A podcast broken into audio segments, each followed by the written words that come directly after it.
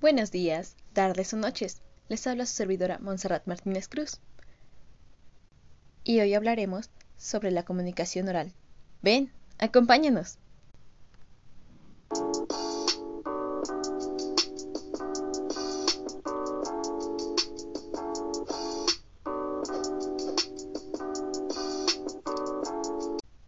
La comunicación oral es la transmisión de información entre dos o más individuos a través del habla y del código contemplado en un idioma.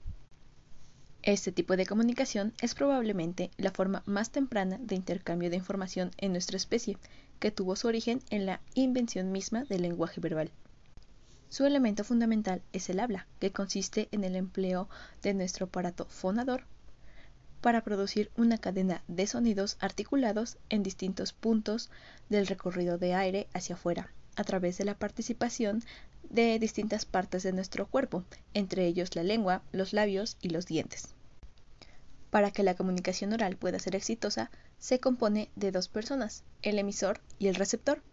El emisor es la persona que transmite la información, habla, se comunica y se expresa, mientras que el receptor recibe la información, escucha, pone atención y procesa la información. La comunicación oral es la expresión más compleja de las relaciones humanas, donde se produce un intercambio de ideas, motivaciones, actitudes, representaciones y vivencias entre hombres que constituye un medio esencial en el funcionamiento y formación de la personalidad.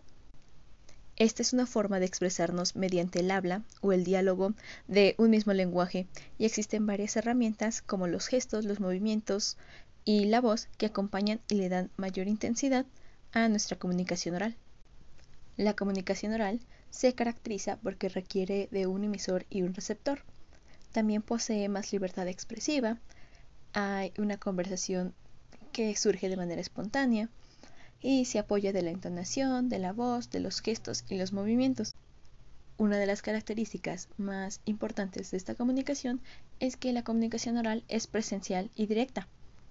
Esto quiere decir que requiere que ambas personas estén de manera presencial en el espacio y en el tiempo y se comuniquen de manera simultánea entre emisor y receptor. Es por esta misma razón que la comunicación oral suele ser improvisada. También tiende a ser más coloquial, menos formal y menos rígida. Para que la comunicación oral pueda llevarse a cabo de la manera más óptima, necesita elementos lingüísticos, tales como un canal, que son las ondas sonoras que transportan los sonidos, el mensaje que contiene la información transmitida, el código o idioma que los codifica y decodifica para crear un sistema de representación común entre el emisor y receptor, y los interlocutores, también llamado un emisor, un receptor, que son las personas que están comunicando entre sí y generalmente se intercambian los roles. Eso debido a que van por turnos expresando sus ideas y gracias a esto se puede dar el intercambio de roles. Ya para finalizar este apartado de la comunicación oral, podemos resaltar que hay dos tipos de comunicación oral. Ah, la comunicación oral espontánea que es información casual, libre e improvisada, y la comunicación oral planificada, que es comunicación formal, organizada, preparada y que toma lugar en mandatos o lugares prediseñados. Y eso es todo por hoy. Muchas gracias por escucharme.